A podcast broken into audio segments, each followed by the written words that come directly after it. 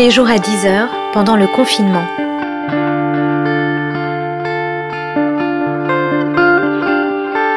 Journal de la peste par Aurélie Ruby.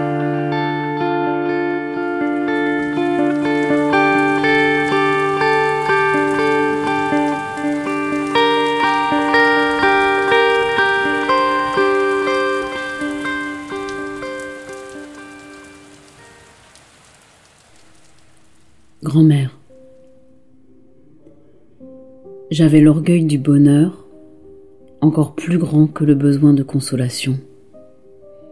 Et pourtant notre soif de consolation est immense. Tu finissais toujours par dire, et de plus en plus au fil des ans, que le plus important c'était que je sois heureuse, que nous soyons heureux. Mais ce bonheur était d'une telle exigence que jamais je n'ai osé te dire à quel point j'étais mélancolique. Longtemps j'ai cru que le bonheur n'avait qu'une forme, celle de ces quelques mots ⁇ Je suis heureuse, oui, je suis heureuse ⁇ Il suffisait de prononcer ces mots pour acter un bonheur futile ou vain, une réussite sociale, spirituelle, un contentement de peu, un coucher de soleil, un regard, le goût de la fleur d'oranger, la sensation d'une couleur, une peinture, Comme on se fout la pression quand on ne sait pas être seul. Grand-mère, j'ai pas confiance en moi. J'ai peur de mon ombre. Et je bois à la source de l'amour comme une chienne sans soif, pleine de carences et de tristesse, pleine d'espoir et pourtant sans religion. Ouais. Je suis de cette génération qui ne croit pas et qui en crève. Cette génération qui y revient, d'ailleurs, aux religieux, C'est à toi que j'ai démontré mon athéisme. C'est à toi que j'ai exposé ma foi dans l'art. C'est à toi que j'ai envoyé une lettre de dix pages quand je suis tombée amoureuse d'un révolutionnaire syrien. Musulman athée, anarchiste progressiste, barbu aux cheveux longs. Et que toi, tu ne voulais pas voir. Et pourquoi aurait-il fallu que tu le vois? Peut-être mon amour était encore une démonstration de mon unicité, une surprise, un partage, une confession. Peut-être cet amour voulait-il réparer les plaies de ma génération égalitaire. Peut-être que l'arrogance de la jeunesse me donnait des ailes d'audace. Ou peut-être simplement que j'avais envie que tu l'aimes, celui qui croisa ma route. Finalement, tu nous avais invités au restaurant. Et tu lui avais dit ceci. Combien de femmes avez-vous dans votre pays? Pourriez-vous dire à vos petits amis d'Al-Qaïda d'arrêter leurs conneries? Et vous devriez couper votre barbe, ce n'est pas correct. Ce à quoi il avait répondu Jésus avait la même barbe que moi. D'ailleurs, je parle la langue de Jésus. Mon pays est le berceau de la Bible. Et toi, en le regardant droit dans les yeux, moi aussi j'ai vécu la guerre. Et il n'y a rien de pire que la guerre. Maintenant, grand-mère, je suis une étrangère. Je suis une étrangère et je suis aussi vieille que toi. C'est notre matriarche qui est partie avec dans son âme l'exigence des grands hommes et l'arrogance céleste des femmes libres. C'est bien que tu sois resté et c'est bien que tu partes rejoindre comme tu l'attendais celui qui te séduisit dans un rire, celui qui te dit Est-ce que vous savez repriser les chaussettes? Avec un œil goguenard certain quand tous les autres te annonnaient Dites votre nom de famille, ça veut bien dire cœur. Et la banalité de la séduction, le manque d'originalité ouvrait sous tes yeux des années d'ennui. Tu aimais rire, tu aimais qu'on te surprenne, qu'on te tienne tête, non pas qu'on te contredise, mais qu'on dialogue peut-être. Car nous avons toujours dialogué, toi et moi, et je t'en remercie. Du moins, je ne sais pas si je t'en remercie, mais je t'en salue. Je salue l'héritage, car nous sommes ceux qui nous environnent. Nous sommes ce que l'on nous transmet. Nous sommes ce que nous acceptons de recevoir. Ce que nous choisissons de garder. Nous sommes un corps de sang, une mémoire de chair, et chaque instant s'inscrit et chaque mot trace la phrase de nos pauvres vies.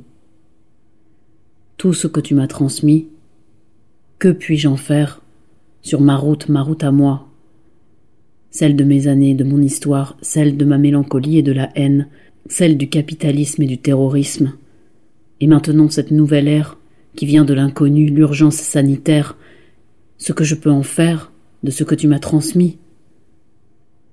C'est de la douceur peut-être, le dépassement de la douleur, le massage des plaies égarées, l'écho du rire des enfants perdus, ce que je peux en faire de ton héritage. Je n'en sais rien. Je ne veux rien promettre. Mais pour la mémoire, pour moi-même, pour ceux que tu as réunis, pour mon amour sans soif, ma quête exhibée de liberté, mon désir perpétuel de beauté, je tenterai d'être traversé par une sensation de plénitude que j'appellerai bonheur. Le bonheur qui réside dans la sensation que l'on a d'avoir fait ce que l'on a à faire. Mourir en sachant que l'on a accordé quelque chose à la vie et ainsi que l'on a préparé sa mort. Grand-mère, j'ai appris la nouvelle de ta mort dans une chapelle. Je te jure. C'est la réalité. Moi qui ne mets jamais les pieds dans une chapelle, ouais, il y avait 0,0001% de chance que ça se passe ainsi, et ça s'est passé ainsi. Nous faisions les cours de théâtre dans la chapelle. Et dans cette chapelle, j'ai eu la fierté enfouie de faire jouer à mes élèves Entre la croix et la Vierge un texte d'un Québécois qui relatait l'amitié entre une jeune fille israélienne et un petit garçon palestinien un clin d'œil pacifiste, quand il est encore temps et possible d'en avoir, jusqu'à une semaine avant ta mort, tu lisais encore Simone Veil. Et maintenant Grand-mère, qu'avons-nous fait? Tu as voué ta vie à ta famille et nous t'avons mise dans un hospice. Il était certes confortable, mais il sentait le chlore et tu ne voulais pas y aller. Aurions-nous pu faire autrement que ce que l'époque nous a dicté? Grand-mère, si tu étais encore en vie aujourd'hui, que serait-il arrivé? Je pense à toi beaucoup. Aurions-nous eu l'idée immédiate de te rapatrier? Car il vaut mieux mourir parmi les siens que mourir seul. Et maintenant, maintenant je dois dire que c'était de la chance d'avoir pu t'offrir ce dernier baiser sur le front et ces mots murmurés à l'oreille Je t'aime, grand-mère. C'était comme un adieu et il m'avait paru terrible. Je m'étais senti abandonné, faire mon deuil avant l'heure, dealer avec ma conscience, dans cette vie qui filait et chaque fois que je venais te voir, je t'aime, grand-mère, avec l'idée que c'était peut-être le dernier murmure. Alors quoi? Est-ce qu'on attend que nos vieux meurent? Est-ce qu'on purge nos consciences? Est-ce qu'on laisse le monde se mouvoir à l'intérieur de nos êtres et l'inhumaine froideur entourer nos cœurs? Est-ce qu'on se fout de la transmission? Est-ce qu'on peut en arriver là à ne plus enterrer nos morts? Faire quatre heures de queue au supermarché et ne plus murmurer à l'oreille des mourants? Je t'aime, grand-mère retourner bosser et ne plus accompagner le cercueil vers sa dernière demeure Ne plus se regarder et pleurer en coin, ne plus rendre hommage, ne plus voir et serrer une dernière fois la main. Est-ce que je dois penser à la chance que j'ai eue de suivre ton cercueil, de faire ce geste de croix avec l'eau bénite, tu sais, au-dessus du bois, moi qui riais toujours des dogmes. Qu'avons-nous fait? Qu'avons-nous oublié? Je pense, je sais pas pourquoi je pense à cette phrase. Les éléphants font aussi des rituels mortuaires. Oui. Les éléphants nous ont-ils devancés en humanité? Si tu étais encore là, j'aurais moi aussi bu un verre de vin, le cœur serré, l'âme froide, en attendant que tu meurs seul dans l'hôpital, juste en face et j'aurais attendu un coup de fil me disant ça y est, elle est morte. Et je n'aurais pas pu voir ton corps. Et je n'aurais pas pu suivre ton cercueil. Je n'aurais pas pu écrire un poème et regarder la lune en me disant ça va, ça va, tu es là-haut et tu veilles.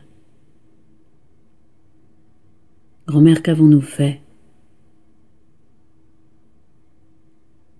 Alors je me raccroche à tes mots, car faute d'avoir su t'accompagner, faute d'avoir su accompagner nos anciens, je t'ai volé tes mots au nom de mon égoïste mémoire. Je suis pas une rose. Je suis pas non plus complètement une violette. Alors, qu'est-ce que je pourrais bien être? Ah, tu pensais à ça Il fallait le dire, écoute. J'ai pas pensé, moi. Rose, allons voir si ce matin... si ce matin elle est close. C'est de qui ça? Ça? Euh, comment est-ce que c'est ce, poème Etc. Ça veut dire euh, la rose ne vit qu'un moment, quoi. Profitons du moment présent. Hein. Un kilomètre à pied, ça use, ça use. Un kilomètre à pied, ça use les souliers. complètement idiot. Hein. Un événement, euh, l'enterrement de mon mari. Avec une église pleine. Une église pleine et des témoignages euh, de sympathie extraordinaire que j'ai eu. Je ne sais pas, je suis pour la liberté évidemment. Euh. Je suis contente d'être française parce qu'on est libre en France. Oui. Hmm. J'ai vécu la guerre euh, avec les nazis, ça, ça m'a suffi. Hein. Ce type, ce type. Non, imagine, euh, tu as un cours formidable de l'histoire romaine avec un gars formidable. Il termine son cours, c'était midi, il sort et tous les, les étudiants le suivent. C'était en faculté à Grenoble. Il y a un type qui passe son scooter, qui le tue. Devant tout le monde, devant, les, devant ses étudiants sous notre nez. Tu crois que ça te laisse pas des traces, Ah bon, mieux. Et je me dis, euh, nous avons fait tout ce qu'il faut pour qu'il y ait la paix entre l'Allemagne et la France, pour qu'Hitler soit balayé, parce que c'était un fou ce type-là. Mais la conséquence, c'est que mes, que mes enfants et mes petits-enfants, pour l'instant, n'ont pas connu la guerre. Ça ne veut pas dire qu'ils la connaîtront pas. Quand je pense que mon petit-fils, il est militaire, il a quand même été en Afghanistan. Bon. Mais le reste de mes enfants n'ont pas connu la guerre, pour l'instant. Mes petits-enfants non plus. Mais on vit quand même sur un volcan. Le monde est spécial. Bon. Euh...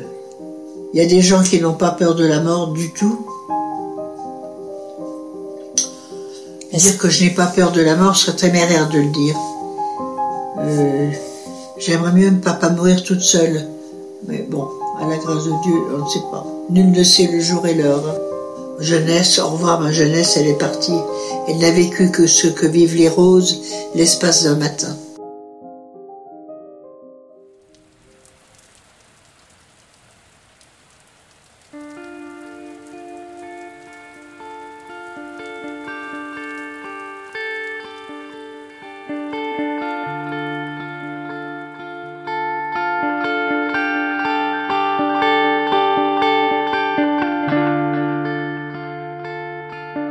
Journal de la peste par Aurélie Ruby.